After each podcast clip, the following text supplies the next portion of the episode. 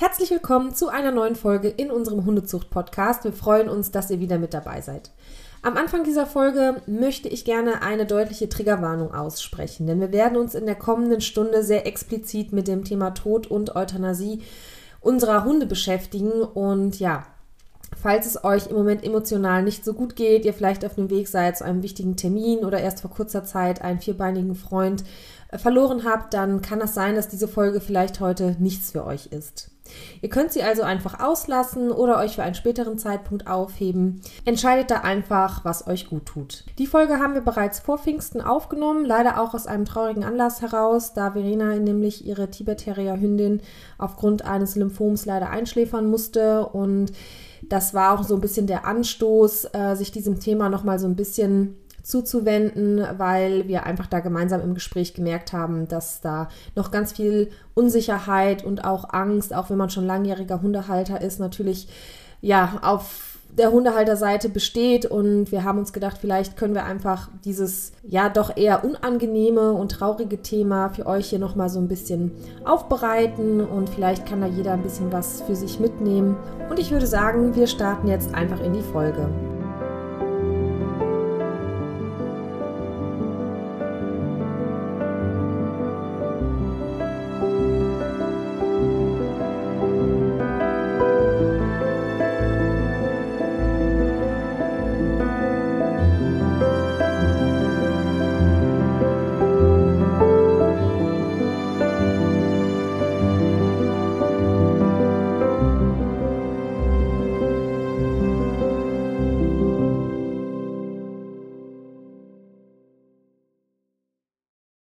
Genau, und ähm, für mich, also ich habe es eben jetzt selber gerade hinter mir und obwohl ich ja fast 30 Jahre Hunde habe, habe ich selber bei mir erlebt, wie, wie unsicher man doch wird, was ist der richtige Zeitpunkt und ähm, spürt der Hund wirklich nichts. Und ja, da würde ich mich total freuen, wenn du uns so ein bisschen teilhaben lässt. Ähm, vielleicht fangen wir doch damit einfach mal an, wenn du so über deinen ja, Alltag im Durchschnitt nachdenkst, wenn du dann wirklich mal einen Hund einschläfern musst, was würdest du denn sagen? Sind die meisten verhältnismäßig alt? Also sterben die an Altersschwäche? Ist es eher eine Krankheit? Gibt es da irgendwo einen Schwerpunkt? Also generell ist diese Frage gar nicht so einfach zu beantworten. Ähm, vorab vielleicht muss man erstmal auch wissen, ich arbeite ja in einem relativ großen Betrieb. Wir haben so an die 30 Tierärzte, ich glaube mittlerweile sogar ein bisschen mehr und wir haben ein sehr hohes äh, Patientenaufkommen. Wir sehen also so die klassischen Notfälle, die halt wirklich als Notfall zu uns überwiesen werden oder in den Notdienstzeiten zu uns kommen, aber wir haben eben auch die ganz normalen Kunden, die uns als Haustierarztpraxis haben. Das heißt, wir sehen da, denke ich, schon ein relativ gemischtes Bild. Bei der Todesursache bezüglich Altersschwäche tue ich mich immer so ein bisschen schwer, weil diese klassische Altersschwäche ähm, wie ist die denn definiert? Alter an für sich ist ja keine Krankheit. Und in der Regel ist es halt schon so, dass halt eine Krankheit auch irgendwo zum Tod führt, also dass schon irgendwas da sein muss. Das heißt, bei älteren Patienten wären das halt schon klassische Dinge wie eine Nierenerkrankung, Leberversagen, ähm, Herzerkrankungen. Bei großen Hunden sicherlich auch orthopädische Probleme im Bewegungsapparat. Und ja, Klassiker Nummer eins ist sicherlich ja die Neoplasie beziehungsweise halt alle möglichen Krebserkrankungen. Bei jüngeren Hunden sicherlich auch mal ähm, Unfallgeschichten, auch infektiöse Geschichten, wenn wir jetzt so an die Welpen denken, mit Parvovirose oder Leptospirose in den jüngeren Fällen ähm, oder bei den Auslandshunden sicherlich auch die ganzen äh, Vektorerkrankungen, ähm, die spielen da sicherlich auch eine ganz große Rolle. Aber so insgesamt ähm, würde ich schon sagen, dass das Bild da relativ gemischt ist und ja, dass man sowohl viele alte Hunde hat, aber eben auch einige oder erschreckend viele Hunde, die so im Mittelfeld schwimmen. Ja, und wenn man mich jetzt so auf eine Todesursache Nummer eins festnageln äh, müsste, ähm, ich denke, dann würde ich schon sagen, Krebserkrankungen.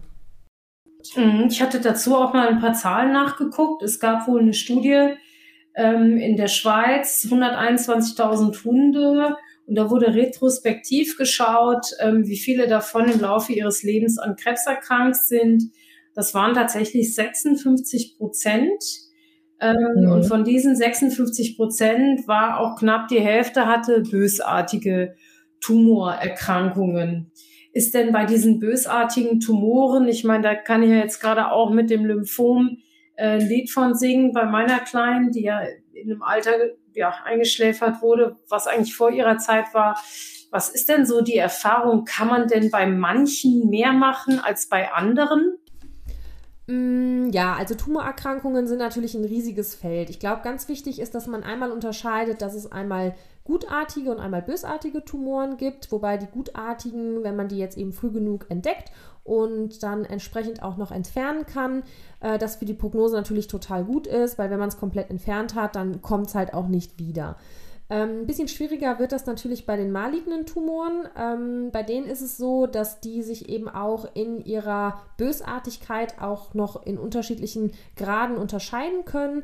Und da gibt es eben Tumore, die einfach ein sehr hohes Metastase-Risiko haben. Das heißt, dass wenn man die entdeckt, äh, zu dem Zeitpunkt unter Umständen eben auch schon Metastasen in anderen Organen gebildet haben, die man vielleicht zu dem Zeitpunkt auch noch gar nicht äh, finden kann. Und ähm, es gibt eben auch welche, die das eher später machen. Und es gibt bei den malignen Tumoren natürlich auch welche, die trotz vollständiger Entfernung an der gleichen Stelle gerne zurückkommen. Also das nennt man dann Rezidiv. Das heißt generell, die Behandlung von malignen Tumoren ist natürlich ein bisschen schwieriger und manchmal auch nur noch palliativ. Also das heißt, dass man da keine Heilung mehr äh, schafft. Und es gibt zwar mittlerweile auch beim Hund ähm, Optionen mit Chemotherapie. Das ist ähnlich wie bei Menschen. Also das wird über Injektionen gemacht, über Bestrahlung und eben auch über eine klassische Tumorchirurgie, wo eben entsprechendes Gewebe ähm, weggenommen wird oder reduziert wird. Aber da muss man schon fairerweise sagen, dass in den in eigentlich fast allen Fällen das auch eine palliative Behandlung ist. Das heißt, wir reden hier nicht über eine kurative Behandlung, also über keine Heilung, ähm, sondern lediglich darum, dass man Schmerzen damit lindern kann oder gegebenenfalls die Lebenszeit halt noch für einen gewissen Zeitraum verlängern kann, wobei ich da immer auch sehr, sehr vorsichtig bin, sowas zu empfehlen, weil ja, man sich da schon manchmal so ein bisschen fragen muss, ob der Nutzen äh, dieser Therapie dann wirklich im Verhältnis steht zu dem, ja, zu der Lebensqualität, die der Hund dadurch zurückgewinnt. Und da mag es sicherlich dann auch immer mal ein, zwei, drei Ausnahmen geben, wo eine Chemotherapie vielleicht sogar auch noch Sinn macht. Zum Beispiel eine Bestrahlung nach einer Entfernung von Mastzelltumoren oder bei bestimmten Lymphomarten. Aber so generell ist auch eine Chemotherapie eigentlich nichts für einen multimorbiden Patienten, sondern eigentlich eher was für einen jungen, fitten Hund, wo man vielleicht nochmal alles versuchen will. Aber ja, ist, ist ein schwieriges Thema, sollte man sich auf jeden Fall gut beraten lassen. Generell zur Prävention kann ich halt einfach nur raten, auch wenn ihr nur kleine Knubbelchen irgendwo fühlt, dann äh, lasst das abklären beim Tierarzt, äh, unter Umständen mit einer Feinnadelaspiration oder direkt mit einer chirurgischen Biopsie oder Entfernung. Denn nur durchs Tasten und Fühlen kann euch eigentlich kein Tierarzt sagen, ob ein Knoten jetzt wirklich bösartig oder gutartig ist. Das heißt, wenn man Gewissheit haben will, dann muss man da auch ran und das dann einmal vernünftig abklären.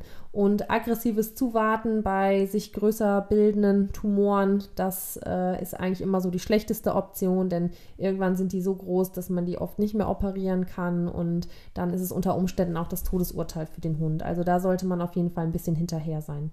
Ja, jetzt habe ich auch, ähm, wir beide haben ja auch Hündinnen und auch intakte Hündinnen. Ähm, ich kann mich erinnern, als ich so meinen, ja, die erste Hündin nicht, da wurde irgendwie noch gar nichts kastriert. Da hatte man das so, aber dann kam so eine Zeit, wo man ja irgendwie alles kastrieren musste, weil immer gesagt wurde, um Gottes Willen, die Hündinnen kriegen ähm, Gesäuge, Tumore. Ähm, wie ist denn das heute jetzt, wo sich das wieder gewechselt hat und wo man sagt, nein, man sollte nicht mehr äh, kastrieren, also früh kastrieren schon mal gar nicht. Ähm, stellst du da irgendeine Veränderung fest? Gibt es jetzt mehr oder weniger Mamatumore? Mm, boah, schwierig. Ich glaube halt, das, was so propagiert wird, das deckt sich ja auch nicht mit dem, was in der Realität wirklich gemacht wird. Ne? Also einerseits muss man sagen, dass natürlich eine Frühkastration aus bestimmten Aspekten natürlich für die Hündin jetzt nicht so das Nonplusultra ist. Wenn man sich jetzt isoliert das Tumorrisiko anguckt, dann gibt es natürlich schon Studien, die halt zeigen, dass wenn man jetzt äh, vor der ersten Läufigkeit oder nach der ersten Läufigkeit kastriert, doch noch das Risiko für Gesäugetumore natürlich tatsächlich einigermaßen gut senken kann, wo man sich natürlich dann mal die Frage stellen muss, ja, ist das jetzt halt ein Grund zu sagen, äh, man kastriert halt früh. Ne? Hm. Ich glaube schon, dass da so ein bisschen ein Umdenken ist. Also viele Menschen ähm, informieren sich mehr und viele Menschen hinterfragen das auch mehr, ob jetzt eine Kastration im frühen Alter schon sein muss oder nicht. Früher war das ja so, da hat man gar nicht drüber diskutiert, das wurde dann halt irgendwie gemacht. Ne? Ich denke, das ist das, was du, worauf du hinaus wolltest. Mhm. Ne? Ja. Und aber es ist schon so, dass wir halt auch viele unkastrierte Hündinnen sehen, die Säugetumore haben. Also mhm. ja. Also es ist ja heute, also es gibt ja diese Studie, die aber eben in der Mehrzahl an Retrieveren einfach gemacht wurde, dass jetzt eine frühe Kastration zwar dann äh, diese Krebsart ähm, etwas äh, vorbeugt, aber dass dann andere kommen. Aber jetzt hat man ja da natürlich auch echt einen Effekt, dass Retriever generell als etwas krebsanfällig gelten. Also ich tue mich da irgendwie schwer, da so eine wirkliche Studie zu finden, wo ähm, was man breit auf alle Rassen ableiten kann. Also mein, mein Beispiel ist zum Beispiel mhm. meine älteste Hündin mit 13,5, die ähm, wurde früh kastriert, bevor ich sie gekriegt habe. Und ich kriegte sie mit einem Jahr und da war die Narbe schon nicht mehr zu sehen. Also Ne, dieser Hund ist weder in irgendeiner Form kindlich geblieben, noch, äh, was weiß ich, riesengroß geworden oder verhaltensauffällig oder irgendwas. Die, ähm, ja, ist immer noch unsere Rudelchefin. Also von dem her, es gibt eben auch viele Dinge, wie du schon sagst, wo so Theorie und Praxis nicht ganz so zusammenpassen. Ja, und ich glaube halt, die Schwierigkeit an diesen Studien ist natürlich auch immer, die schauen sich ja schon recht isoliert dann bestimmte Faktoren an. So funktionieren Studien ja auch. Und das ist natürlich gerade bei so einem komplexen Thema dann manchmal ja auch einfach noch so ein bisschen schwierig. Und da muss man, glaube ich, schon auch immer bei der Interpretation auch ein bisschen aufpassen.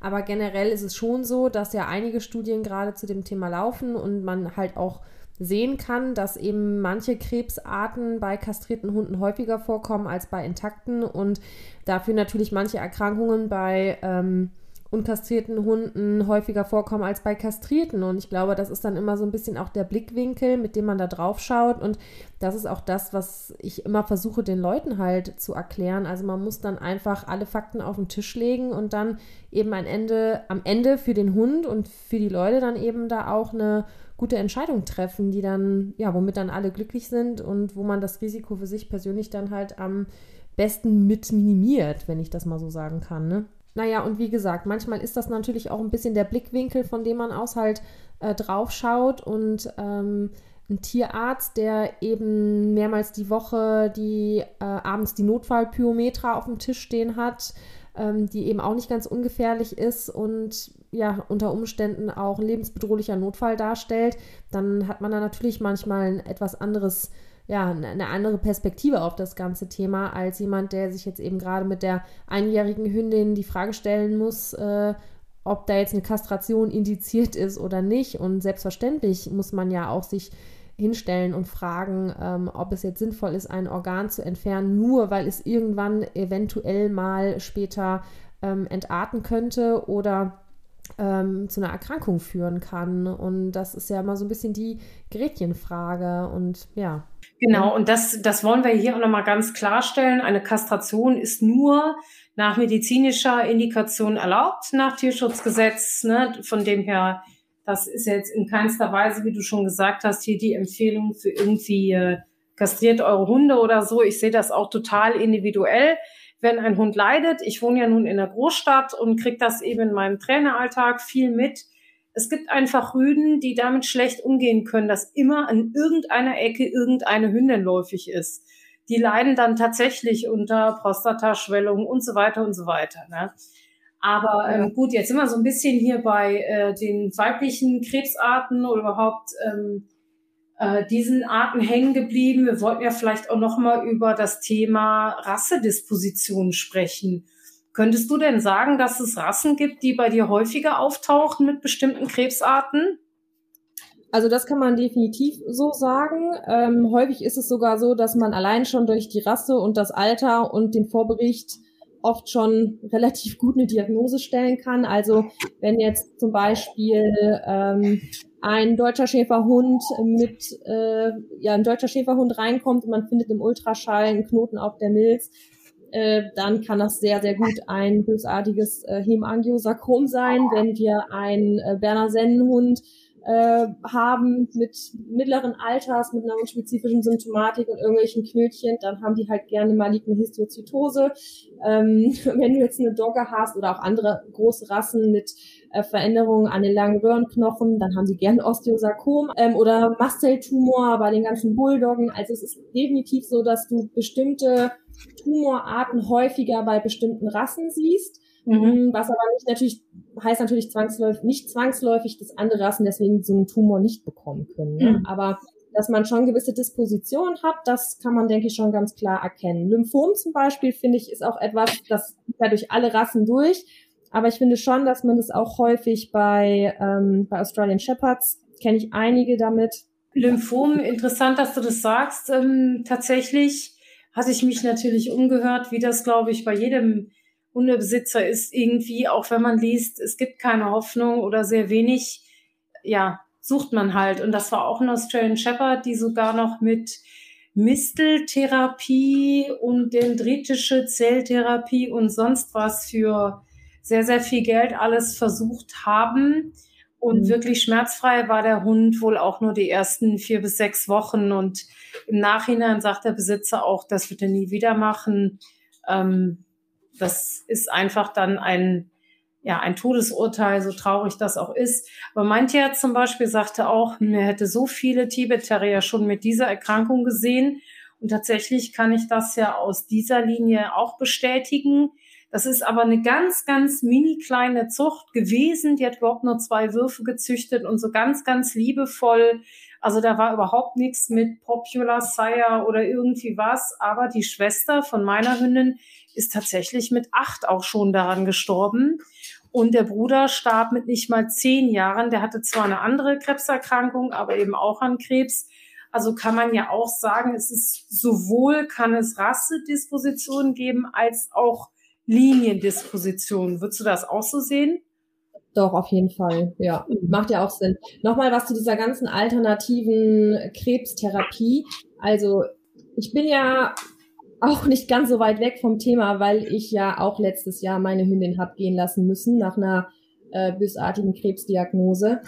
Und natürlich auch als Tierarzt klammert sich an jeden Strohhalm und ähm, ich habe mir auch diese ganzen alternativen Sachen dann zu dem Zeitpunkt auch nochmal alle angeschaut, weil man natürlich irgendwie immer hofft, man findet noch irgendwas, was man unterstützend machen kann. Bin aber dann auch da schon zu dem ja, Entschluss gekommen, wenn man das alles mal wirklich wissenschaftlich hinterfragt, sich dazu auch Studien durchliest oder sich anguckt, mit was für Wirkstoffen äh, da gearbeitet wird. Es tut mir leid, Leute, aber das bringt nichts. Ähm, das ja. kann unter Umständen sogar eher schaden. Ja. Also, ne, wenn man jetzt wirklich das was Vernünftiges machen möchte, was vielleicht in irgendeiner Form noch was bringt, dann wirklich irgendwie zu einem spezialisierten Onkologen gehen, sich da beraten lassen, überlegen, gibt's da eine passende Chemo, die irgendwo noch Sinn macht und dann den Weg gehen. Aber ja, ja, habe ich, würde ich nicht so auch ähm, tatsächlich gelesen. Ähm, ich kann mich auch erinnern an eine ganz liebe Kundin mit einem Vesti, die ja auch wirklich in der Liste ganz weit oben stehen mit Krebsneigung. Und er hatte in der Nase, ich kann mich noch erinnern, ich war mit ihr auf dem Rallye-Obedience-Turnier. Sie geht den Hund holen, weil sie dann dran ist und sagt, Mensch, Verena, dem läuft hier aus dem einen Nasenloch, läuft so richtig blutige Eiter raus. Ja, das war tatsächlich der Tag, da ist sie dann gefahren. Ich habe sie nur abgemeldet. Und da kam dann eben raus, dass der in der Nase einen Tumor hat. Die ist dann nach Zürich gefahren, weil das wohl in Europa eine der bekanntesten Adressen ist äh, für Onkologie und mit Bestrahlungen und sonst was. Und ja, man hat das Leben, also man hat das Leben dieses Hundes tatsächlich um, ich glaube, anderthalb Jahre, wenn ich mich recht erinnere, noch verlängert, aber mit Inhalieren und die Folgen von dieser Bestrahlung mit Haut verbrannt und Fell ausgefallen, die waren schon auch heftig. Also das ist tatsächlich so eine Sache mit diesen ganzen Therapien, die man sich eben echt überlegen muss. Ich Ja, also nochmal zum Thema ähm, Chemotherapie. Mhm. Also man sollte sich da wirklich gut informieren. Wie gesagt, es gibt Tumorarten, da kann das sinnvoll sein und sinnvoll bedeutet in dem Fall nicht, dass man das Leben um zwei bis drei Wochen verlängert, sondern dass man die Lebensqualität wiederherstellt äh, für einen guten Zeitraum. Das muss halt das Ziel sein. Es muss nicht das Ziel sein, den Hund irgendwie künstlich länger am Leben zu halten. Und mhm. ähm, da muss man halt auch wirklich ganz realistisch sein und man muss sich halt auch klar machen, gerade wenn man so Bestrahlungsgeschichten macht, die Hunde müssen dafür sediert werden. Das sind mehrere Sitzungen. Und am Ende kann einem halt oft keiner sagen, ob der Hund dadurch jetzt zwei Wochen länger lebt oder vier Wochen länger lebt. Also ist jetzt so salopp gesprochen, ne? Mhm. Also da gibt's natürlich Studien zu, die einem das sagen. Aber im Endeffekt ist es nicht viel Zeit in der Regel, die man da gewinnt. Und es ist für den Hund natürlich schon auch anstrengend, weil man ihm das ja auch nicht erklären kann. Und deswegen sollte man sich das, wie gesagt, ja, mhm. gut überlegen und dann sich da wirklich vernünftig beraten lassen. Zum Beispiel in Hofheim, die haben ja eine sehr gute Onkologie da kann man hinfahren. Ähm, wir hatten zum Beispiel mal einen Border Collie ähm, von einer Bekannten auch, der einen Masteltumor an der Pfote hatte. Ähm, Mastelgrad Typ 1, also das ist noch relativ wenig maligne eigentlich und normalerweise sagt man da, wenn man das komplett entfernt, dann ähm, hat man eigentlich auch keine Gefahr, dass dann nochmal was nachkommt, aber da das halt an der Pfote direkt an der Zehe war und man dann nicht viel Gewebe wegnehmen konnte, haben wir den zum Beispiel zur Bestrahlung noch geschickt und das hat auch alles sehr gut funktioniert. Das ist natürlich sowas, da macht das dann halt Sinn, ne? Also, weil da ist es unter Umständen dann sogar kurativ im Sinne von, man hat den Hund dann danach geheilt. Ähm, aber bei so manchen Sachen ist es dann einfach nur ein Himmelfahrtskommando und da, ja. wie gesagt, sollte man sich das einfach gut überlegen. Ich fand das jetzt auch, also ich hatte noch nie irgendwie mit Lymphomen näher zu tun, jetzt bei meinen Hunden. Und ähm, in der Tat sagte mein Tierarzt, der meine Hunde auch von klein kennt, sagte, er hat es gerade selber durch mit einem seiner Hunde ähm, und hat sich auch, er hat alles nochmal gelesen und hat das überlegt mit Chemo und hat sich auch gezielt dagegen entschieden, weil er gesagt hat, die, die ähm, längere, also wie viel länger der Hund dadurch eventuell überlebt, ist nicht viel. Ne? Die mittlere Überlebensdauer, die ist einfach nicht so viel länger, hat den dann mit Cortison behandelt und bei dem hat es eben auch gut angeschlagen und der hatte eben dann noch ein paar gute Monate. Das ist uns eben leider jetzt nicht vergönnt gewesen, aber da hast du ja schon gesagt, da gibt's verschiedene Arten. Die einen sprechen eben mehr oder besser und die anderen eben schlechter auf Cortison an. Ganz genau. Und ich finde das auch immer okay, wenn man sagt, man probiert das. Also ähm, wenn man jetzt eine Tumordiagnose bei seinem Hund hat und man hat noch nichts probiert, der hat noch kein Schmerzmittel und nichts gekriegt ähm, und ähm, geht's jetzt sonst noch einigermaßen gut, dann kann man das immer versuchen, Cortison zu geben, Schmerzmittel zu geben, um zu schauen, ob man da noch ein bisschen, ja, was holen kann, ne? also ob die Lebensqualität dadurch verbessert werden kann. Aber wenn es darauf hinausläuft, dass der Hund halt dauerhaft mit Schmerzen rumläuft, schlecht Luft bekommt, ähm, nicht mehr fressen mag, dann muss man sich natürlich einfach fragen, tue ich meinem Hund jetzt einen Gefallen, wenn ich das weiter versuche? Oder muss ich da vielleicht dann auch irgendwie den letzten Weg gehen, auch wenn das natürlich dann eine sehr, sehr schwere Entscheidung ist. Ne? Ja, eine, eine liebe Freundin, die jetzt auch einen Welpen von mir genommen hat, die war ähm, auch mal eine Zeit lang in der Onkologie, also Humanmedizinerin. Und die hat ähm, auch gesagt, naja, da geht's eben auch immer um die Frage, möchte man das Leben mit mehr Tagen füllen oder die Tage mit mehr Leben? Und äh, das finde ich ist eigentlich echt eine schöne Herangehensweise zu sagen, wie geht man damit um? Und dafür habe ich mich am Ende auch entschieden zu sagen, wir feiern zwei Tage lang Party und dann äh, erspare ich ihr das ja in einigen Fällen doch sehr dramatische und unschöne Ende und lieber schläfer ich meinen Hund dann, was weiß ich, eine Woche oder vielleicht auch einen Monat zu früh ein, als dass sie wirklich dann in diese Situation kommt, weil da erinnere ich mich bei dem Aussie dran, dass der einen wirklich und auch die Schwester von meiner Hündin einen sehr elenden Tod hatte, weil das eben Notfall war. Die kriegten kaum noch Luft und dann, ja, ist es natürlich nicht so ein schönes Ende. Ja, das ist ja auch so ein zentraler Punkt, den wir dann ja auch immer in der Tierarztpraxis natürlich haben, ne? wenn man auch die Leute berät. Und ähm, das ist natürlich eine Entscheidung, die sehr, sehr emotional ist, logischerweise. Und wo es manchmal auch schwer ist, dann natürlich es ist halt ein Familienmitglied, man liebt sein Familienmitglied, man möchte die richtige Entscheidung treffen und ich glaube, da die Balance zu finden zwischen halt nicht zu früh entscheiden, aber auch nicht zu spät entscheiden und dann aber auch die Verantwortung für die eigene Entscheidung zu übernehmen. Ich glaube, das ist sowas, was sehr vielen Besitzern ähm, extrem schwer fällt und ich glaube, dass viele Besitzer aus Angst zu früh eine Entscheidung zu treffen oder eine falsche Entscheidung zu treffen, dann tendenziell eher etwas zu lange warten. Also ja. was ich auch ein Stück weit natürlich ähm, verstehen kann, ne? aber die Hunde leben halt im Hier und Jetzt. Die können nicht wissen, ob sie jetzt noch zwei Wochen länger oder weniger gehabt hätten, so blöd das jetzt klingt.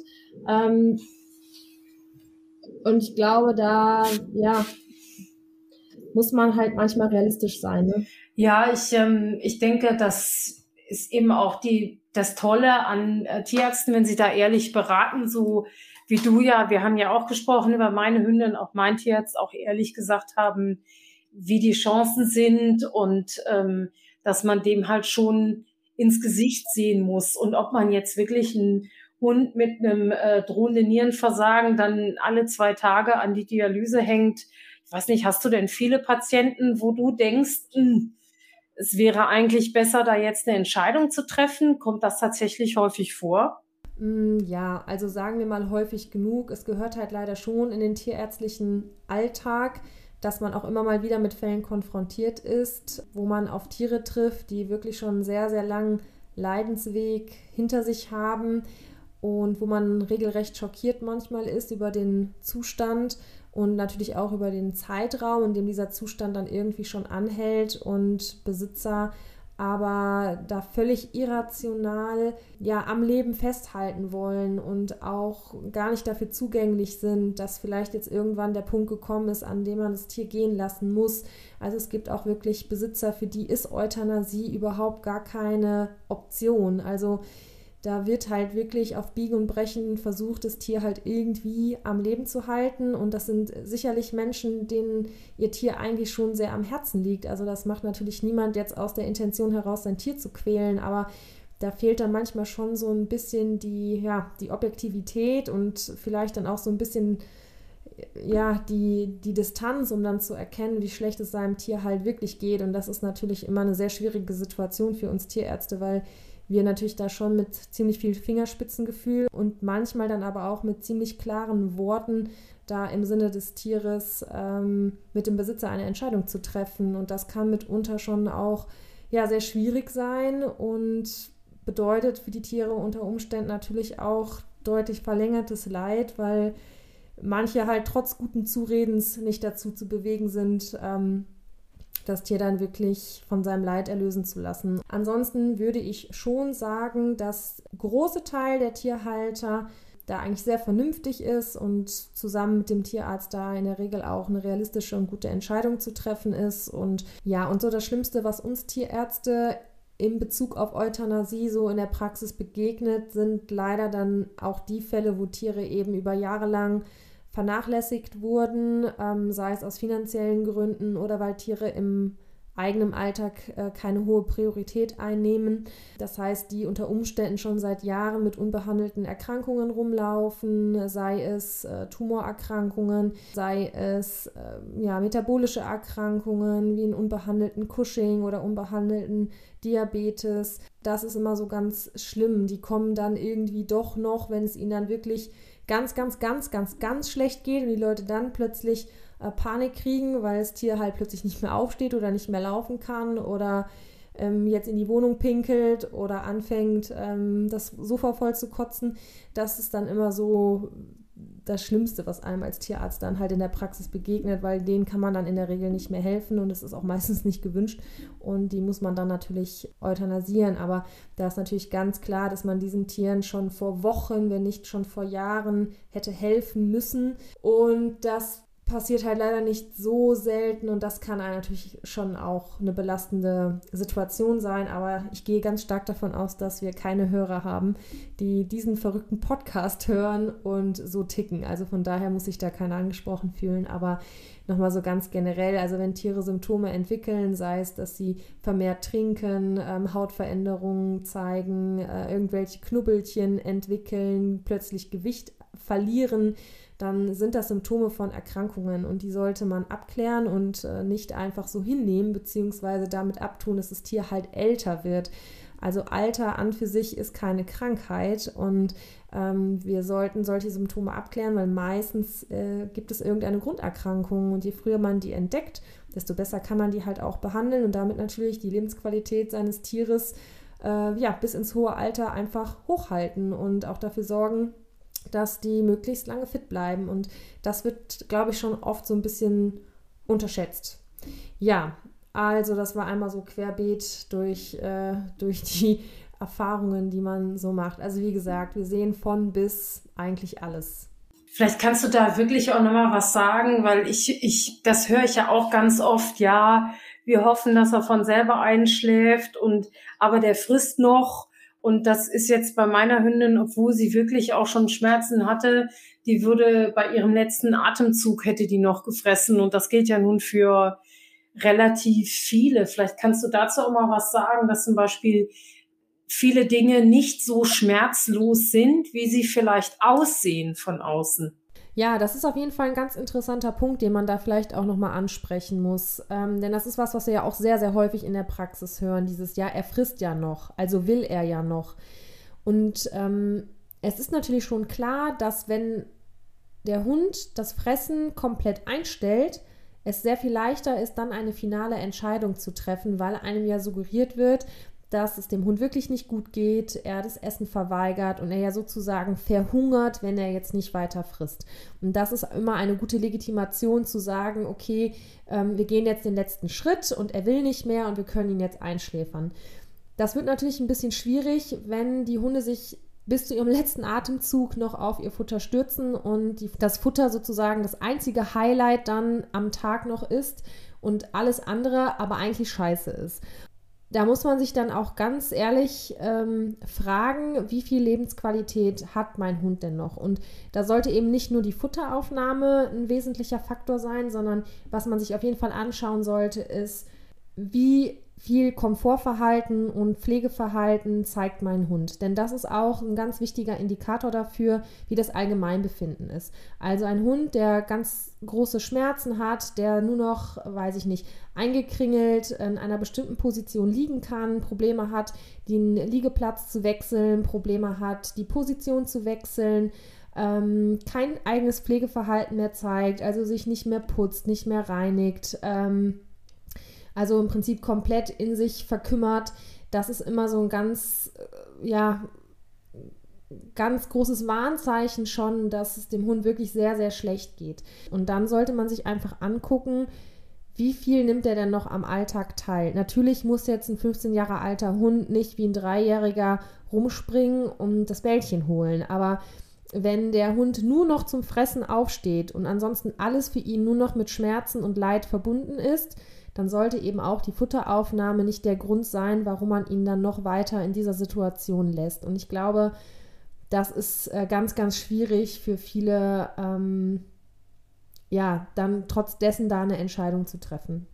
Ich sehe das ja nicht nur aus Sicht der Tierärztin, sondern ja eben auch aus Sicht der Hundehalterin. Ich bin ja auch nur Hundehalterin ähm, und habe meine Hündin jetzt äh, letztes Jahr gehen lassen nach fast 13 Jahren und ja, das sind halt Familienmitglieder, die begleiten einen so lange Abschnitte ähm, in einem Leben und das ist natürlich jetzt, brauchen wir uns gar nicht drüber unterhalten, dass für alle, die jetzt hier zuhören und ähm, für uns beide natürlich auch, das sind halt Familienmitglieder, das ist halt einfach nicht nur ein Hund und natürlich möchte man seiner Verantwortung äh, da gerecht werden und ich glaube, da muss man, ja, wenn man da emotional so stark ich sag mal, eingebunden ist, dass einem das wirklich sehr, sehr schwer fällt, da eine realistische Entscheidung zu treffen, dann muss man vielleicht manchmal auch nochmal einen Schritt zurücktreten, vielleicht auch nochmal Freunde fragen, Familienmitglieder fragen, die den Hund eben nicht jeden Tag sehen, weil Natürlich setzt mit einer gewissen Zeit halt auch einfach so ein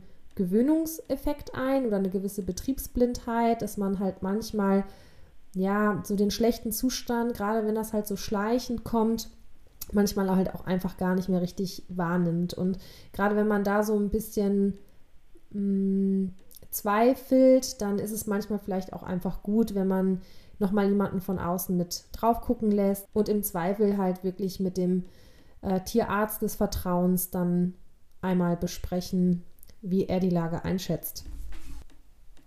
Und ich bin ja natürlich sehr viel mit äh, Kunden und Patientenbesitzern in Gespräch und vielleicht einfach nur mal so rein aus der Erfahrung heraus. Ich habe so viele Besitzer, die zu mir kommen mit ihren Tieren und die mir erzählen, dass sie bei ihrem Tier davor viel zu lange rumprobiert haben, die Entscheidung viel zu spät getroffen haben und dass ihnen das halt wirklich nachläuft und sie da einfach ja ein sehr schlechtes Gewissen haben und dann es eben bei ihrem nächsten Tier dann besser machen wollen und andersrum habe ich eigentlich so gut wie keine Gespräche mit Tierbesitzern, die jetzt wirklich damit hadern, dass sie ihr Tier zu früh eingeschläfert haben. Also das kommt nicht so oft vor. Also das gibt es auch, aber viel, viel seltener. Vielleicht auch einfach nur noch mal so ein bisschen als Gedankenanstoß. Ähm, ja, dass man wahrscheinlich tendenziell eher zu lange wartet, ähm, als dann entsprechend die Entscheidung zu treffen. Und was vielleicht an dieser Stelle auch noch ganz gut reinpasst, ähm, worüber ich gerne noch ein paar Worte verlieren möchte, ist so ein bisschen die Hoffnung mancher Besitzer, dass die Hunde ähm, zu Hause alleine sterben. Also dass man sie nicht aktiv euthanasiert, sondern dass sie so, wie man sich das dann romantisch irgendwie vorstellt, der Hund halt einfach abends ins Körbchen geht, ähm, einschläft und dann am nächsten Tag einfach nicht mehr aufwacht. Und das wird so in der Realität nicht passieren. Sicherlich gibt es hier und da mal einen Einzelfall, wo ein alter Hund wirklich auch einfach mal einschläft. Aber in der Regel ist es nicht so, dass der Sterbeprozess jetzt ähm, immer so schön friedlich und mit Einschlafen einhergeht, sondern meistens gibt es vorher schon irgendeinen irgendeinen Grund oder eine Grunderkrankung, sei es jetzt eine Herzerkrankung, Nierenversagen, Multiorganversagen, ähm, Verbluten durch einen rupturierten äh, Tumor ähm, oder, oder, oder. Ähm, also es gibt schon Gründe, warum ein Hund letztendlich stirbt. Und ich denke, wir sind es schon unseren Hunden schuldig, sie vor einem qualvollen Tod zu bewahren. Also ein Tod, der Angst, der Schmerz bedeutet, das sollten wir schon möglichst vermeiden.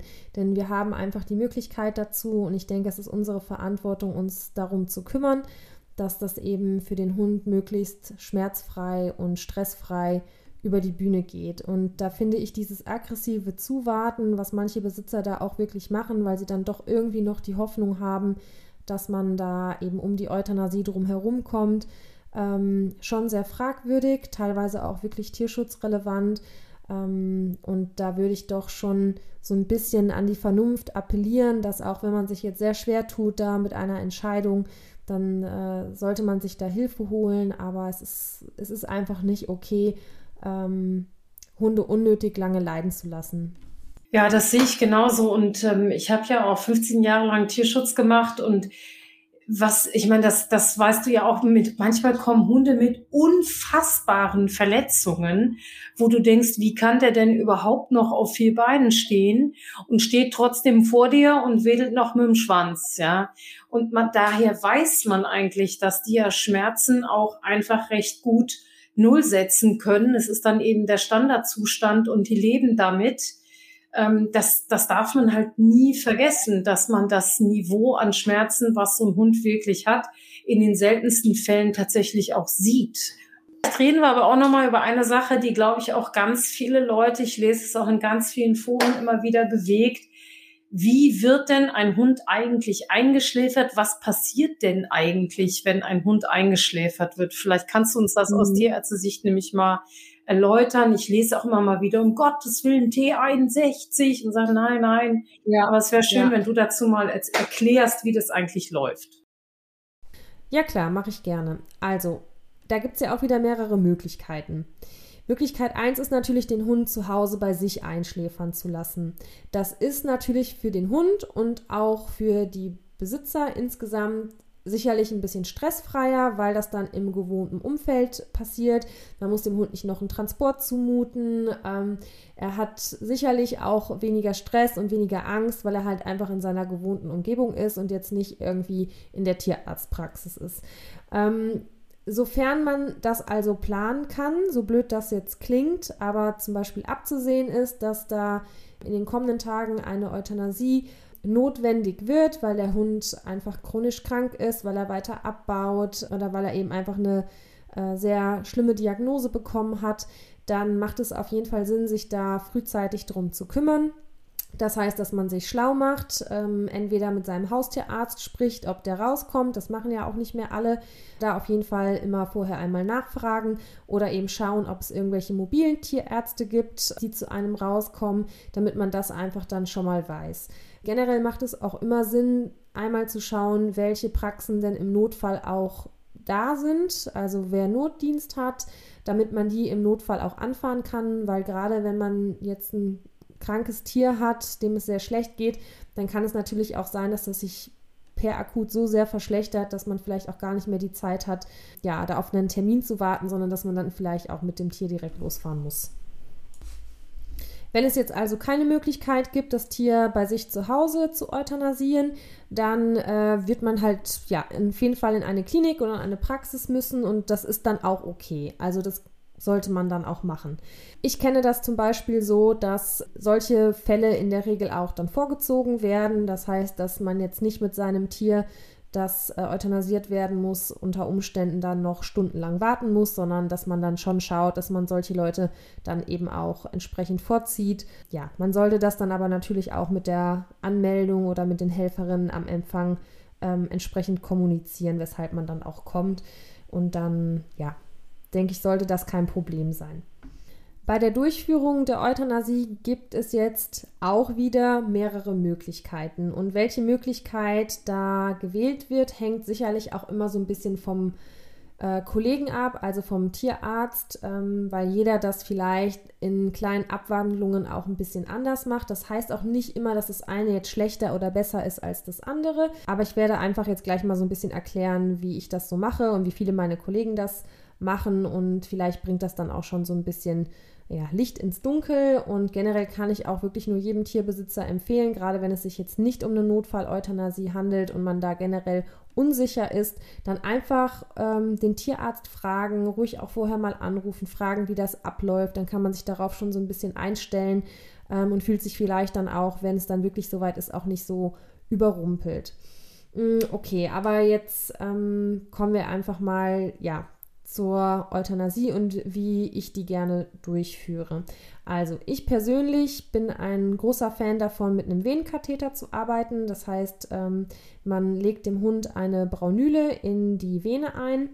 Das hat den Vorteil, dass wir die entsprechenden äh, Narkosemedikamente eben dann direkt über diesen Venenzugang geben können und die sehr, sehr schnell wirken, weil sie eben sofort im äh, Blutgefäßsystem sind, ähm, komplett den ganzen Körper fluten und diese Hunde schlafen halt wirklich innerhalb weniger Sekunden ein. Also das ist eine sehr schnelle, sehr schmerzfreie und sehr elegante ja, Form der Euthanasie, wo es wirklich innerhalb von ein paar Sekunden ja einfach zu einem friedvollen und stressfreien Tod für das Tier führt. Nachteil ähm, an der Euthanasie mit einem Venenkatheter kann zum Beispiel sein, dass man den Hund für das Legen dieses Katheters nochmal fixieren muss je nach Zustand des Hundes, wenn die zum Beispiel schon sehr schlecht vom Herz-Kreislauf-System sind, die Venen nicht mehr gut sind, dann kann das natürlich aber auch mal zum Hindernis werden, weil man einfach vielleicht keine, keinen Katheter mehr in die Venen reinkriegt oder wenn die Tiere ähm, Atemnot haben und jetzt durch das Fixieren sehr arg gestresst sind, dann kann das auch schon mal sein, dass das einfach ein Ding ist, was halt nicht immer möglich ist. Wenn das nicht möglich ist mit einem Venenkatheter, dann gibt es auch noch die Möglichkeit, das Tier vorher erstmal zu sedieren. Dazu kann man Kosemittel oder Sedativa ähm, intramuskulär spritzen. Das bedeutet in den Muskel. Das ist also nur ein kurzer Pieks, ohne dass man das Tier jetzt großartig ähm, festhalten oder fixieren muss. Und dann schlafen die ein. Nachteil von dieser Spritze kann zum Beispiel sein, dass das nochmal brennt, weil dieses Mittel oft ja unangenehm ist beim Spritzen. Das heißt, es kann für die Tiere dann auch nochmal so ein kleiner Schreckmoment sein, wenn man das spritzt. Und es gibt viele Tiere, denen je nach Medikament, was man da verabreicht, die auch nochmal eine Übelkeit entwickeln und dann kurz vor dem Einschlafen dann auch nochmal ähm, Erbrechen zeigen. Das kann halt gerade bei den Tieren, die dann vor der Euthanasie von ihren Besitzern vielleicht noch besonders gut gefüttert worden sind, weil das machen ja auch ganz viele, dass die ihrem Tier vor der Euthanasie sich halt noch mit irgendwas ganz Leckerem sozusagen verabschieden und den Tieren halt nochmal ein richtig tolles Menü präsentieren, dass ähm, die dann mit vollem Magen zur Euthanasie kommen und wenn man dann so ein Mittel gibt, dass die das dann natürlich auch komplett erbrechen und das ist natürlich dann auch in so einer Euthanasie-Situation dann auch für das Tier natürlich nicht so angenehm. Auf einen Venenkatheter in manchen Fällen zu verzichten hat also durchaus auch seine berechtigten Vorteile, also dass man zum Beispiel, wie schon erwähnt, in einer stressigen Situation jetzt den Hund nicht nochmal extra für den Venenzugang ähm, fixieren oder großartig festhalten muss, hat aber, finde ich, auch bedeutende Nachteile, weil es erstens unter Umständen sehr lange dauern kann, bis die Medikamente wirklich vernünftig anfluten. Und gerade wenn die sehr schlecht sind vom Herz-Kreislauf-Zustand, dann oder auch sogar Atemnotpatienten sind, dann kann eben dieses Wegdämmern für die auch manchmal, so ist es zumindest in meiner Erfahrung, ein bisschen stressig sein, weil die halt einfach schlechter Luft kriegen. Das finde ich immer ein bisschen unschön. Ähm, und man muss natürlich dann warten, bis die wirklich komplett schlafen, weil über diese intramuskuläre Injektion gibt es jetzt selten noch keinen Herzstillstand. Das heißt, es wird dann nochmal eine zweite Injektion benötigt mit einem hochdosierten Narkosemittel, was man dann eben intrakardial, also ins Herz spritzt oder auch in die Lunge, also in den, beziehungsweise in den Brustkorb oder intraperitoneal, das bedeutet in die Bauchhöhle.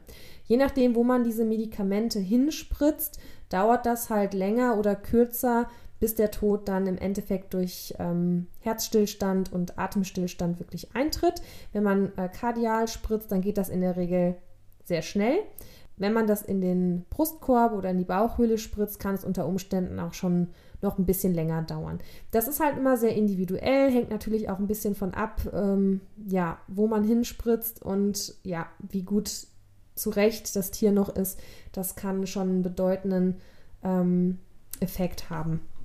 Die Medikamente, die jetzt für eine Euthanasie verwendet werden, sind ähm, hochdosierte Narkosemittel, die auch extra für diese Indikation zugelassen sind. Das heißt, sie sind extra für diesen Verwendungszweck konzipiert. Jetzt gibt es noch das T61, darüber liest man ja auch sehr viel im Internet. Das ist ein relativ günstiges und schon älteres ähm, Euthanasiemittel, was aber auch heutzutage zum Teil noch verwendet wird. Das ist tendenziell auch kein Problem. Wichtig ist halt in dem Fall, dass das Tier wirklich komplett narkotisiert ist und auch nicht mehr bei Bewusstsein ist. Denn das T61 führt eben zum Atemstillstand und ähm, das kann schon einen grausamen Tod bedeuten, wenn die Tiere eben vorher nicht vernünftig narkotisiert sind. Also das ist so das A und O beim T61 und weil da in Vergangenheit das ein oder andere Mal auch einige Geschichten existierten, wo das eben nicht vernünftig gemacht wurde, ähm, ist es natürlich ja auch sehr stark in Verruf geraten. Ich kenne auch sehr viele Kollegen, die das überhaupt gar nicht mehr benutzen, einfach ja, um da wirklich auch komplett auf Nummer sicher zu gehen. Und es gibt da, wie gesagt, eben auch ähm, bessere Medikamente, die man einsetzen kann. Die sind natürlich entsprechend äh, teurer, aber ich denke immer, das sollte es einem dann am Ende halt auch wert sein. Und die Medikamente, die wir verwenden, das sind wie schon angesprochen, hochdosierte Narkosemittel. Und das sind aber Wirkstoffe, die wir theoretisch in einer niedrigeren Dosierung auch ganz regulär nehmen könnten, um ein Tier zum Beispiel in Narkose zu legen. Also von dem her dürft ihr euch da keine Sorgen machen. Und wenn ihr euch unsicher seid, ähm, dann fragt einfach bei eurem Tierarzt nach, welche Mittel er verwendet. Und wenn ihr da ein komisches Gefühl habt, dann ähm, müsst ihr halt woanders hingehen. Also bei mir war es ja jetzt gestern so, ähm, es wurde äh, ein Zugang gelegt, das auch, und dann wurde ein Teil des Mittels gespritzt, bis der Hund wirklich ganz tief schläft. Und dann wurde dasselbe Mittel nochmal in so einer hohen Dosierung nachgespritzt, dass das Herz dann aufhört zu schlagen. Ja, das genau. war aber dann wahrscheinlich eben nicht T61, sondern, also sagte er, es ist ein Narkosemittel, ein starkes, was dann total überdosiert wird. Genau, also sehr wahrscheinlich sowas wie Pentobarbital, kann mhm. ich mir vorstellen. Mhm. Ne? Ja. Und das war jetzt auch, also friedlich, wie es nur, ja, wie man sich das vorstellt und wünscht. Ne? Der sagte zwar jetzt nicht erschrecken, es kann auch noch mal sein, dass ähm, die Lungen sich noch mal aufblähen, aber das wäre schon kein äh, keine bewusste Aktion mehr. Da schnappt nicht der Hund nach Luft. Vielleicht kannst du dazu auch noch mal was sagen, dass Leute sich nicht erschrecken oder wenn man noch eine Muskelzuckung sieht oder so, dass man mhm. nicht denkt, um Gottes Willen, der Hund lebt noch. Ja, also das ist etwas, das gehört für mich auch zur Aufklärung dazu. Ähm, ich versuche das eigentlich immer im Gespräch vor der Euthanasie alles nochmal einmal zu erklären, weil das tatsächlich ähm, sonst auch für einen selber traumatisch sein kann, wenn man äh, denkt, das Tier ist schon tot und dann bewegt sich nochmal was, dann kriegen viele auch Angst. Also ich versuche das immer vorher nochmal zu erklären. Ähm, was sie auf jeden Fall machen können, ist diese Reflexatmung, die du schon angedeutet hast. Das ist äh, so ein Reflex, der vom Zwerchfell ausgeht. Mm, da schlägt das Herz nicht mehr und die Atmung auch nicht mehr. Ähm, aber die Zellen, also man muss sich das so vorstellen, ähm, das Narkosemittel muss ja erstmal überall ankommen. Und auch wenn das Herz und die Atmung still steht, dann ist ja trotzdem jetzt nicht jede Zelle schon direkt äh, tot. Also da passieren ja noch Stoffwechselvorgänge sozusagen in der, ähm, in der Zelle. Und wenn sozusagen der Sauerstoff nicht mehr ankommt, dann kann es zum Beispiel sein, dass nochmal so bestimmte Reflexe äh, kommen und das ist zum Beispiel dieser Reflex dann vom Zwerchfell. Das ist dann aber auch so das Zeichen, dass es halt eigentlich in den allerletzten Zügen liegt, sozusagen. Ne? Mhm. Ähm, zusätzlich können sich natürlich auch einfach nochmal äh, Härchen aufstellen. Es können auch tatsächlich nochmal vereinzelt äh, Muskelzuckungen äh, vorkommen. Das passiert nicht immer, aber regelmäßig. Das ist auch recht normal und da muss man sich auch keine Sorgen machen, äh, dass das Tier jetzt wieder aufsteht oder dass es irgendwas mitbekommt oder ähm, nee, also das ist ja gehört halt so blöd das jetzt klingt, das gehört zum Sterben dazu. Mhm. Ich finde das einfach gut, wenn man das nochmal gesagt kriegt. Ja, war mir jetzt auch wichtig. Also bei uns ist jetzt nicht passiert. Ich meine, die äh, Hunde lassen ja dann auch oft unter sich und das ist vielleicht auch was, was man einfach sich vorher drüber nochmal im Klaren sein musste, dass man sich nicht in einem Zeitpunkt, wo man sowieso schon so traurig ist, äh, ja, da einfach mit überfordert ist nochmal. Genau, ja. Also deswegen denke ich, ist es auch immer gut, das einfach vorher nochmal zu sagen und ähm, dass man einfach so ein bisschen vorbereitet ist, weil sonst kann einen das natürlich schon nochmal kalt erwischen. Mhm. Sozusagen. Ne? Wenn jetzt so ein Hund äh, Panik hat, wir hatten ja auch drüber gesprochen, wenn dann so Hunde zu dir kommen, die wirklich schon ganz schlecht dran sind, dann sagtest du ja schon, Katheter schieben ist oft dann schon schwieriger und Braucht man dann eigentlich mehr Narkosemittel, wenn die so unter Stress stehen, also Angst auch haben? Ähm, kommt ein bisschen drauf an. Äh, kann man gar nicht so pauschal beantworten. Ähm, hm, ich versuche, ich weiß jetzt gerade nicht, wie ich das am besten erkläre. Also wenn Tiere sehr, sehr schlecht sind vom Herz-Kreislauf-Zustand, dann ist also einfach die ganze Versorgung des Körpers schon extrem langsam. Und dann kann es zum Beispiel sein, dass das Narkosemittel auch sehr spät anflutet. Das heißt, in solchen äh, Fällen kann es durchaus sinnvoll sein, mehr Narkosemittel zu verwenden, als man es vielleicht normalerweise tun würde. Ähm, und was halt auch so ein bisschen so ein Fehlschluss ist, ähm, ist immer dieses, ja, er kämpft noch oder er ist so stark. Also oft ist es eigentlich genau umgekehrt der Fall, dass wenn Tiere eher länger brauchen, um halt wirklich ähm, dann in Narkose zu gehen oder in, ähm, nee, das ist falsch formuliert, das muss ich anders sagen. Also wenn das Herz-Kreislauf-System einfach schon extrem schlecht ist und du gibst dann halt die Mittel für die ähm, Euthanasie und das dauert einfach länger, bis das Herz wirklich still steht und das Tier wirklich tot ist, dann hat das oft eher was damit zu tun, dass das Mittel einfach sehr, sehr langsam überall hinkommt und überall anflutet. Und das ist dann auch kein Zeichen dafür, dass das Tier jetzt noch so einen starken Willen hat und so stark dagegen ankämpft, sondern ähm, dass es einfach länger braucht, weil es schon so schwach ist. Mhm. Klingt jetzt vielleicht ein bisschen paradox, aber so kann man sich das vielleicht vorstellen. Wenn ein Tier jetzt ganz gut ist noch vom Herz-Kreislauf-System und dann vielleicht sogar auch noch sehr aufgeregt ist, dann geht es tendenziell eher etwas schneller sogar. Okay. Ja. Tja, das ist, ähm, ja, das Ende ist natürlich immer gruselig und manchmal kann man eine Entscheidung treffen, die eben Leiden auch verhindert. Manchmal kann man es nicht, wenn jetzt ein Unfall oder so passiert, aber ja, generell muss man sich da halt äh, immer drüber klar sein. Das ist der Standardfehler von Hunden. Sie begleiten uns eben nur ein kleines Stück auf unserem Weg. Also was ich vielleicht euch auch noch so ein bisschen mitgeben möchte, ähm, wobei ich glaube, dass wir bei Leuten, die unserem Podcast lauschen, da wahrscheinlich eh so ein bisschen der falsche Ansprechpartner sind, weil die wahrscheinlich eh sehr engagiert sind in ihrer Hundehaltung und ähm, aber trotzdem das A und O ist auf jeden Fall medizinische Versorgung für euren Hund. Ähm, das heißt, gewisse Vorsorgeuntersuchungen mit der Zeit zu machen. Das empfiehlt jeder Tierarzt so ein bisschen anders. Aber ich denke schon, je nach Rasse macht es schon Sinn, so mit fünf bis acht Jahren damit anzufangen, dass man jährlich auf jeden Fall mal einen Blutcheck abmacht. Einfach, ähm, selbst wenn nichts ist, dann hat man gute Vergleichswerte für den Fall, wenn mal was ist. Ähm, genau, vielleicht einen Ultraschall vom Bauchraum zu machen, einmal bis zweimal im Jahr, einfach um zu checken, ob da alles okay ist, einfach um Milztumore und andere Veränderungen eben frühzeitig dann auch zu erkennen. Also das wäre etwas, äh, was denke ich schon sinnvoll ist und was ich auf jeden Fall sagen kann, Fettsucht oder ich sag mal, den Hund äh, dick zu füttern, ist äh, Killer Nummer eins. Also das lässt euren Hund deutlich schneller altern und ist auch tatsächlich ein prognostisch äh, negativer Faktor für die Lebenserwartung. Also haltet eure Hunde schön schlank, haltet die fit, ähm, stellt die beim Tierarzt vor, lasst die zwischendurch checken, weil je früher man Erkrankungen erkennt, umso besser kann man die halt auch noch behandeln, ist halt wie bei uns Menschen. Ne? Mm. Ja, ähm, natürlich gibt's ja auch einen Unterschied nach Körpergröße. Ich glaube, je größer, wo du sagst, die werden schneller alt, je größer ein Hund wird, desto schneller altert er. Das habe ich jetzt auch noch mal gelesen, aber gut, das wissen wir auch, dass Doggen eben, also diese Riesenrassen eben keine besonders hohe Lebenserwartung haben.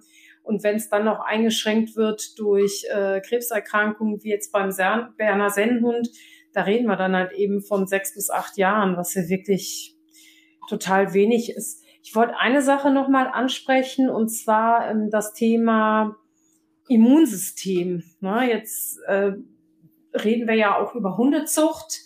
Und natürlich ist ein Faktor in der Hundezucht, äh, worüber man immer mal nachdenkt, ist Inzuchtdepression. Und eine Folge davon kann ja auch eine Schwächung des Immunsystems sein, was wiederum einen Einfluss haben könnte, ob jetzt entartete Zellen auch tatsächlich vom Körper gleich ja, ausfindig gemacht werden und zerstört werden. Ich weiß aber nicht, ich tue mich da so unheimlich schwer, das so linear zu sehen. Wie siehst du das denn? Ja, ich glaube, da kommen halt einfach extrem viele Faktoren zusammen und ich glaube, so genau kann man das halt auch gar nicht untersuchen, ne? ob das jetzt, genau. ähm, wie das zusammenhängt. Aber ich glaube schon, dass man das ja auch ein bisschen logisch ableiten kann und das durch zunehmende Inzuchtdepression und ich meine, das ist ja auch durch Studien belegt, die generelle Fitness ja auch sinkt und das sicherlich auch sich im Immunsystem halt widerspiegelt, was äh, egal ob es da jetzt um Autoimmunerkrankungen, Allergien oder auch um eine äh, Disposition für Tumorerkrankungen geht. Ne? Also ich glaube ja. schon, dass es da einen Link gibt, also dass mhm. es da irgendwo eine, eine Verbindung auf jeden Fall gibt. Ist Und auf jeden Fall, also ich habe eine ältere ja, Studie kann man gar nicht sagen, aber da hat jemand mal ausgewertet von verschiedenen Rassen, ähm, auch eine Wurfstärke mit zunehmendem Inzuchtkoeffizienten. Auch die geht zurück. Ja, auch die Körpergröße wird geringer. Mehr Allergien treten auf. Also das äh, ist definitiv so, dass eine ja, ein höherer Inzuchtkoeffizient sich auswirkt auf die ja, Vitalität ne, insgesamt mhm. von so einem Hund oder irgendeinem Lebewesen und deswegen ja natürlich auch wieder ein Argument, dass wir da einfach ein Auge drauf haben müssen, dass die genetische Varianz bei unseren Rassehunden ja eher verbreitert wird und auf keinen Fall mehr verringert wird. Ja, Ich habe auch eine Frage tatsächlich bekommen über Instagram, wo auch gefragt wurde, ob ähm, man züchterisch nicht die DLA-Haplotypen dafür nutzen könnte, um die Lebenserwartung zu steigern. Mm, ich glaube, dass es ein super spannendes Feld ist und dass wir da noch ganz viel Forschung brauchen. Und ich glaube auch, dass es schön wäre, wenn sich da mehr Züchter mit beschäftigen würden.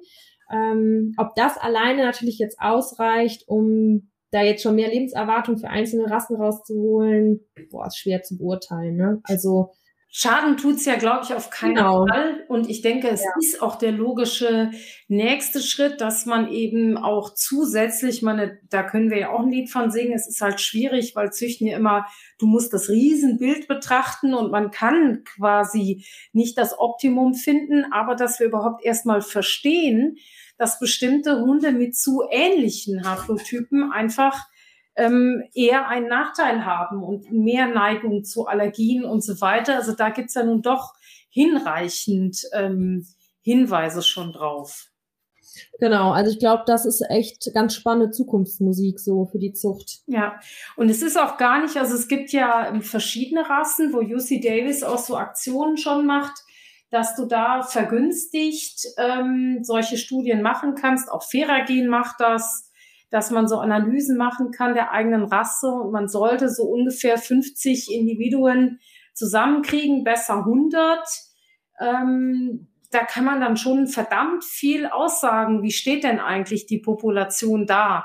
Das darf man eben auch nicht vergessen. Es gibt ja nicht so viele wirklich zugängliche öffentliche Quellen. Und klar kann man nicht ausschließen, dass jetzt zum Beispiel in Amerika die Population etwas anders ist, als jetzt in Finnland ist oder in Deutschland. Deshalb es wäre für mich schon eine tolle Sache, wenn einfach jetzt ähm, der VDH beziehungsweise dessen Rasseclubs inklusive auch gerne der ähm, Dissidenzclubs, weil da muss man einfach mal anders denken, ne? dass man eben, man sagt, man schaut sich das mal breit an, wo liegt eigentlich wer und wer kann denn von wem am meisten profitieren. Da ist, glaube ich, dieses enge Schubladendenken, wir bleiben immer nur in dem einen Topf oder in dem anderen, ist auf keinen Fall äh, das, was unsere Hunde langfristig gesünder macht. Ja, und manche Dinge muss man vielleicht auch einfach hinnehmen. Also ich habe ja im November erst genau diesen Hund, der jetzt verstorben ist, komplett auf den Kopf gestellt. Komplett. Mit allem. Jedes Organ ist geschaltet worden. Cardio, alles, Blutbild, äh, Urintest, alles. Wir haben alles angeguckt. Der Hund war kerngesund. Ja. Und nicht mal ein halbes Jahr später ist der Hund dem Tode geweiht. Ne? Würdest du denn, du hattest eben schon mal Milz angesprochen, das liest man auch so häufig, dass ähm, das eine doch relativ häufige Sache ist. Ab welchem Alter würdest du sagen, tritt so ein Milztumor auch gerne mal auf? Äh, da gibt es bestimmt auch eine Studie, die ich jetzt nicht kenne, aber ich würde schon sagen, je nach Rasse, also bei größeren Rassen kann man da schon mal so mit fünf Jahren anfangen, ah, okay. denke ich, das mal regelmäßig zu checken. Jetzt muss man halt fairerweise auch wieder sagen, dass, ähm, wie du halt auch schon gesagt hast, dass auch ein regelmäßiger Check natürlich jetzt auch kein super Garant ist, dass man jetzt nichts übersieht oder dass man jetzt äh, nicht doch drei Monate später dann da einen Befund hat. Das ist halt einfach so. Mhm. Ne? Gerade bei den Milztumoren haben wir es auch schon ähm, erlebt, dass wir Hunde geschallt haben, die dann drei Monate später mit einem äh, rupturierten Tumor gekommen sind. Also manchmal geht's halt auch einfach wahnsinnig schnell. Mhm. Deswegen, ja, aber irgendwo muss man da so eine Mitte finden, denke ich, äh, wo man einfach so ein bisschen Vorsorge auch vernünftig machen kann und ähm, wo es aber jetzt auch nicht darin endet, dass man jetzt irgendwie alle drei Wochen dann beim Tierarzt steht für einen Schall. Das bringt ja jetzt auch nichts, ne? Aber ähm, und zu dem Thema vielleicht auch noch mal eine ganz interessante Anekdote. Wir hatten nämlich erst kürzlich im Notdienst einen Hund, der kam eigentlich wegen einer abgerissenen Kralle. Ich glaube, der war auch so, ja, ich glaube so sieben, acht Jahre alt, äh, mittelgroße Rasse. Und die Kollegin hatte den vorne angenommen und dann mit nach hinten genommen in unsere OP-Vorbereitung zur Versorgung eben dieser, ähm, dieser Kralle. Und da ist uns allen halt sofort aufgefallen, also mit dem Hund stimmt was nicht. Der hat ein so großes, äh, einen so großen Bauchumfang, ähm, das kam uns allen etwas spanisch vor. Und wir haben den dann tatsächlich einfach geröntgt und einmal geschaut, was da los ist und äh, haben dann eben festgestellt, dass der einen riesigen Milztumor im Bauch hatte. Und das war so gesehen natürlich nur ein Zufallsbefund, weil er ist ja gar nicht wegen dieser Bauchgeschichte gekommen. Sehr, sehr nette Besitzer. Ähm, die sind aus allen Wolken gefallen, als die Kollegin denen das dann äh, offenbart hat. Ich meine, die sind ja auch tatsächlich eigentlich nur wegen der Kralle gekommen. Ähm, ja, den haben wir zwei Tage später dann äh, regulär operiert und äh, ihm die Milz bzw. die Milz mit dem Tumor dann entfernt. Dem Hund geht es auch gut, ähm, hat alles gut überstanden und in dem Fall war das dann ein glücklicher Zufall, dass die natürlich mit der Kralle zu uns gekommen sind, sonst wäre es wahrscheinlich gar nicht aufgefallen. Und der hätte natürlich auch einfach daran sterben können, weil gerade diese Milztumore neigen ja doch dazu, aufzuplatzen oder aufzureißen und dann äh, verbluten die doch relativ schnell in die Bauchhöhle. Ja, für den Hund war das natürlich äh, Glück im Unglück, dass der mit seiner Kralle kam und äh, ja, muss man auch einfach mal sagen, äh, da Tierärzte recht aufmerksam waren und der Sache direkt nachgegangen sind. Ähm, zeigt aber auch wieder, dass Check-ups oder hin und wieder den Hund mal beim Tierarzt vorzustellen, also durchaus auch helfen kann, ähm, Erkrankungen festzustellen. Auch wenn ich natürlich damit nicht sagen will, dass jetzt, wenn man jetzt einmal im Jahr zum Tierarzt geht und seinen Hund da durchchecken lässt, dann davor gefeit ist, dass einem sowas nicht auch mal passieren kann. Aber ich denke, ihr wisst, worauf ich hinaus will. Ja, ich hätte noch eine Frage zum Thema Nieren. Also ich kann mich erinnern, seit ich mich so näher damit beschäftige, lese ich immer mal wieder, dass Nierenerkrankungen zunehmen bei Haustieren, also Katzen und Hunden. Und äh, dann schob man es dem Trockenfutter zu. Dann gibt es auch ähm, das Thema Umwelt, Umweltgifte und so weiter. Würdest du das so bestätigen, dass es im Laufe deiner tierärztlichen Tätigkeit eigentlich mehr geworden ist oder gleichbleibend? Also ich glaube, dass das so ein bisschen überschätzt wird. Also nicht im Sinne von, dass es jetzt irgendwie mehr Nierenerkrankungen gibt, sondern ich glaube ganz ehrlich, dass einfach auch viel mehr diagnostiziert wird als mhm. noch vor 20 Jahren. Und dass mehr Leute zum Tierarzt gehen und dass mehr Leute bereit sind, auch Geld auszugeben und mehr Diagnostik zu machen. Und ähm, generell, da kann man vielleicht auch nochmal kurz drei Worte zu sagen, dass die Lebenserwartung manchmal da vielleicht auch so ein bisschen überschätzt wird. Ähm, weil früher sind die Hunde dann halt einfach irgendwo gestorben und keiner hat wirklich nachgefragt. Und heute ist es halt schon so, dass es einfach mehr kommuniziert wird, dass einfach viel mehr untersucht wird und ich glaube, so verschiebt sich vielleicht auch so ein bisschen das Bild. Von daher, weiß nicht. Also, nee, kann ich jetzt so nicht sagen. Okay. Mhm. Ja, bei mir war es ja so, der Vorteil war auch, dass sie zu Hause eingeschläfert wurde, äh, dass die anderen Hunde Abschied nehmen können. Das war zwar echt kurios, also bei einem anderen Hund war das so, dass wirklich die anderen Hunde nochmal geschnuppert haben an dem bereits eingeschläferten Hund und irgendwie auch wirklich zum Alltag übergegangen sind den nächsten Tag. Jetzt gestern war es so, dass äh, die, die anderen Hunde gar nicht so wirklich dahin gehen wollten und eher so sehr, ja, wie soll ich das sagen, schüchtern oder verwirrt waren, kann man natürlich jetzt auch nicht sagen. Aber hast du da eine Empfehlung? Ist das wichtig für andere Hunde? Das geht ja leider in der Klinik auch nicht immer, dass man da andere Hunde nochmal zum Abschied nehmen mitbringt, oder? Ähm, ist tatsächlich eine Frage, die ich relativ häufig auch von unseren Kunden gestellt kriege. Klar, wenn man es planen kann und man kann den anderen Hund mitnehmen, dann ähm, kann man das, denke ich, schon machen. Ich rate den eigentlich immer so ein bisschen, man sollte die anderen Hunde vielleicht schon mit integrieren, wenn es jetzt möglich ist und jetzt auch nicht groß in Stress ausartet. Aber wir sollten denen ein bisschen mehr zutrauen, weil ähm, ich glaube, man muss die nicht aktiv darauf hinweisen, guck mal, hier dein Kollege, der lebt jetzt nicht mehr. Aber wenn die mit im selben Raum sind und auch der Sache eher so ein bisschen ausweichen, ich glaube schon, dass die da ganz viel mitbekommen, weil das ist auch so meine Erfahrung, dass äh, auch Leute, die ihre Hunde dann mitbringen, die sind immer so ein bisschen geneigt dazu, die dann nochmal so dahin zu halten, so nach dem Motto, ja, siehst du das jetzt auch, dass, ne, also weil sie halt einfach so im Gedanken haben, dass der Hund das jetzt begreifen muss, dass jetzt der andere nicht mehr da ist. Und ich glaube aber, dass es viel subtiler abläuft. Also die Hunde haben auch, denke ich, so ein bisschen Hemmung und ein bisschen Stress in der Situation, aber ich glaube schon, dass die das, äh, dass die das mitkriegen. Und wenn die aktiv dahin gehen, ist das fein. Aber ich glaube nicht, dass man die aktiv noch dahin setzen muss. Also weißt du, wie ich meine? Dass ja. man die mal so mit der Nase dahin stupst oder so. Ja, auf jeden Fall. Und da hast du ja. natürlich auch recht. Wir brauchen uns ja bloß mal zu überlegen, wenn ein Flächensuchhund einen Menschen sucht, über was für unfassbare Distanzen der sowas wahrnehmen kann oder jetzt ganz dramatisch ein Leichensuchhund, der findet eine Leiche, die irgendwo unter Wasser liegt, ja, ja und genau. ja schon die Gerüche abgibt. Also da hast du sicher recht, dass die da schon lange wahrnehmen, dass vielleicht auch schon erste Verwesungsprozesse da in Gang gesetzt werden, ohne dass man die jetzt da nochmal hinhält. Auf jeden Fall. Ich würde es halt ähm, auch ein bisschen davon abhängig machen, wenn die Hunde halt von Anfang an ein sehr gutes Team waren und sich sehr viel aneinander orientiert haben. Ich glaube, dann kann das auch hilfreich sein, dass man die aktiv Abschied nehmen lässt. Ähm, wenn man jetzt den anderen Hund, keine Ahnung, es passiert ja auch oft, dann ist man mit dem einen Hund als Notfall in der Klinik, die Entscheidung fällt, dass man den Hund einschläfern muss. Und wenn dann der andere Hund zu Hause ist, aber die jetzt eigentlich eh nur so ein bisschen nebeneinander hergelebt haben, dann glaube ich auch nicht, dass es jetzt unbedingt zwingend notwendig ist, dass man die jetzt nochmal danach zusammenbringt. Ähm, du bist jetzt in der Tierklinik, hast ja auch gesagt, es ist natürlich schön, wenn man das planen kann und der Hund wird dann zu Hause eingeschläfert. Das Glück hatte ich ja jetzt und eben auch, äh, dass mein Tierarzt da mit einer Bestattungsfirma zusammenarbeitet, die äh, die Hunde dann einzeln einäschert und ähm, ja, von dem her hat er den Hund dann auch danach gleich mitgenommen. Aber wie ist denn das eigentlich bei euch, wenn jetzt ein Hund eingeschläfert wird? Was passiert denn dann damit? Mhm. Also auch da gibt's wieder äh, verschiedene Möglichkeiten, wie du schon gesagt hast. Ähm, eine gängige Möglichkeit ist natürlich ähm, das Einäschern über ein Krematorium, also über ein externes Institut. Die bieten ja in der Regel Sammeleinäscherung oder Einzeleinäscherung an.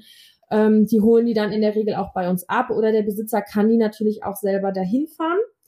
Die Besitzer können ihr Tier natürlich auch einfach zu Hause mit nach Hause mitnehmen. Ähm, es gibt ja auch immer noch Leute, die ihre Tiere gerne im Garten vergraben. Da sollte man nur zu sagen, hm, dass es je nach Gemeinde unterschiedlich geregelt ist. Da müsstet ihr euch dann auf jeden Fall vorher einmal informieren. Ähm, sofern ich jetzt richtig informiert bin, darf man das zum Beispiel nicht im Wasserschutzgebiet machen. Man muss weit genug weg sein von öffentlichen Wegen. Und ähm, ihr müsst auch eine gewisse Tiefe einhalten. Und ich glaube, es gibt halt je nach Gemeinde auch nochmal so Einschränkungen bei Gewicht und Größe des Tieres. Also, und ihr müsst Eigentümer von dem Grundstück sein. Also das wären so Dinge, die müsste man vorher mal abklären. Ähm, genau. Und dann gibt es selbstverständlich auch noch den in Anführungsstrichen alten Weg über die Tierkörperbeseitigung ja, also das wären so die drei großen Optionen und ich glaube, das ist einfach auch ja individuell echt ganz unterschiedlich, für was sich Menschen da entscheiden und ich finde auch, da muss man auch kein nichts drüber urteilen. Ich glaube, das hat etwas einfach damit zu tun, wie man selber gut Abschied nehmen kann. Ich zum Beispiel habe, äh, bevor ich Hunde hatte, mir nie vorstellen können, dass ich mein Tier einäschern lasse, weil ich das total blödsinnig fand und ich immer gedacht habe, aber es ist ja nur noch der Körper den brauche ich ja eigentlich nicht zurück. Also das war ja das lebende Tier, was, äh, was ich geliebt habe. Aber ich habe tatsächlich gemerkt, dann so mit der Zeit als äh, Tierarzt und dann eben auch als Hundehalter, als ich jetzt meine Hündin habe gehen lassen müssen, dass mir das extrem geholfen hat, dass ich die hab einäschern lassen. Und ja, also das hat mir schon irgendwie viel zurückgegeben, komischerweise. Und aber wie gesagt, da sind halt Menschen echt unterschiedlich. Anderen, die lassen die halt auch einfach bei uns und wir äh, lassen das dann über die Tierkörperbeseitigung äh, laufen. Den, die brauchen das einfach nicht zum Abschied nehmen. Im Endeffekt ist es ja nur noch die Hülle. Also ja, ich glaube, das ist auch sehr individuell. Ja, ich glaube auch manchmal ist es vielleicht auch wirklich eine Kostenfrage, ne? Das, ja, das kommt noch zu, ja, ja, das kommt noch dazu. Ist ja, ja auch gar nicht so preiswert, dann äh, diesen letzten Schritt, vor allen Dingen bei einem größeren Hund, weil das ja so nach Größe und Gewicht auch gestaffelt ist, äh, zu machen, dass man sich das leisten kann, vielleicht auch nach einer sehr teuren vorhergehenden Behandlung oder sowas. Das ist ja auch ein Punkt, den ich jetzt, wo ich mal gespannt bin, wie das sich in Zukunft entwickelt, ob es einfach viele Menschen gibt, die ähm, nicht in der Lage sind, die Behandlungskosten aufzubringen und dass die Tiere vielleicht in Zukunft mehr leiden, bis sich das wie zum Beispiel in Dänemark ist es zum Beispiel total üblich, dass du deinen Hund versicherst. Also so wie mir das erzählt wurde, hat eben kaum jemand seinen, seinen Hund da nicht versichert. Und ist ja tatsächlich in vielen äh, anderen Ländern bereits ja. so, dass da eigentlich fast alle Tiere versichert sind. Und äh, im Moment sind wir ja hier so ein bisschen in, einer, äh, in so einem Umschwung. Also es wird jetzt immer mehr, es versichern auch immer mehr Leute ihre Tiere, aber da herrscht natürlich auch eine sehr große Verunsicherung bezüglich der Kondition, Das ist ja auch nicht ganz günstig. Viele Versicherungen schließen da natürlich dann auch direkt von Anfang an manche Sachen aus. Ähm, dann liest man zwischendurch von Leuten, die gekündigt werden. Also ich kann das schon verstehen, dass da auch noch sehr viel Unsicherheit äh, so auf Seiten der Tierhalter teilweise ist. Aber ähm, im Großen und Ganzen läuft das eigentlich gut mit den Versicherungen mhm. und würde das auch jedem empfehlen. Ja. Mhm. Ja, es gibt ja diese Vollversicherung, aber dass man zumindest, das ist eben sehr teuer, aber zumindest eine, eine Notfall, eine Unfall- und OP-Versicherung hat, weil das sind ja am Ende dann die Dinge, die auch ja ganz schnell mal vierstellig werden können. Ja, da möchte ich auch noch kurz was zu sagen. Ähm, ich würde das ein bisschen äh, ausweiten tatsächlich. Ich würde, wenn man eine Versicherung abschließt, dann überlegt euch dann doch eher die Tierkrankenversicherung zu nehmen, weil wenn ihr nur OP-Versicherung macht, das geht halt total schnell. Der Hund kann eine Anämie haben und äh, eine Woche auf Station mit mehreren Bluttransfusionen sitzen und da ist keine einzige OP gemacht worden und man ist im gleichen Tausenderbereich, wie wenn man jetzt irgendwie eine Fraktur-OP bezahlen muss. Also das kann halt echt super schnell gehen oder Vergiftung oder weiß ich nicht. Jetzt letztens hatte ich von einer Freundin Shelty da zur Endoskopie, weil er einen Fremdkörper gefressen hat. Den haben wir auch nicht aufgeschnitten, aber am Ende sind das natürlich trotzdem ähm, kostenmäßig ist es dann schon, kann es auch schnell viel werden. Also wenn man sich dafür den Notfall wirklich absichern will, dann wäre mein Rat auf jeden Fall lieber Tierkrankenversicherung anstatt nur eine OP-Versicherung. Ja, das, also gut, da muss man sich umhören. Ich glaube, da tut sich auch unheimlich viel. Es sind ja viele neue, neue Anbieter jetzt am Markt. Ähm, seit auch die GOT sicher erhöht hat, wo man ja sagen muss, absolut zu Recht, weil die Tierarztkosten in Deutschland ja wirklich gering waren im Verhältnis zu dem, was Leute hier verdienen oder der Schnitt einfach verdient, war ja in Deutschland tierärztliche Behandlung tatsächlich sehr günstig und ist auch lange nicht erhöht worden. Also keine Frage, dass das durchaus gerechtfertigt war. Aber die große Befürchtung ist natürlich trotzdem, dass mehr Tiere jetzt vielleicht zu Hause leiden müssen, weil die Leute eben die Mittel nicht haben. Und ich würde es mir auch wünschen, dass sich einfach viele dann entscheiden zu sagen, also wenn ich nicht 5000 Euro mal eben irgendwo auf dem Konto liegen habe, die ich vielleicht angespart habe für so einen Fall, dann sollte man tatsächlich darüber nachdenken, zumindest so größere Ausgaben abzusichern. Für die Rasse, Auf jeden Fall. Bitte, die bitte, bitte. Ja, für die Rassehunde-Leute gibt's ja auch zum Beispiel über den VDH noch Vergünstigungen. Äh, da kann man sich auf jeden Fall ja dann mal erkundigen. Ja, das solltet ihr auf jeden Fall tun.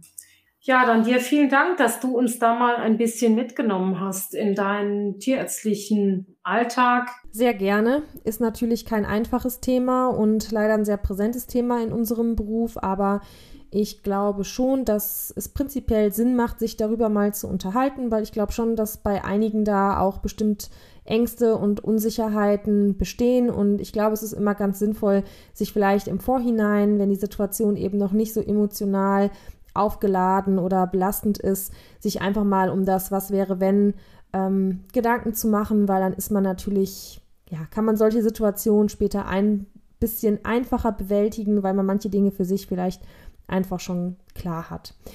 Ja, danke, dass ihr die Folge angehört habt. Wenn ihr noch offene Fragen habt, könnt ihr die natürlich gerne auf unseren Social Media Kanälen loswerden. Ähm, wir sind auf Instagram vertreten, auf Facebook haben wir eine ähm, kleine Diskussionsgruppe und ähm, ansonsten könnt ihr uns natürlich auch über unsere Homepage ähm, schreiben.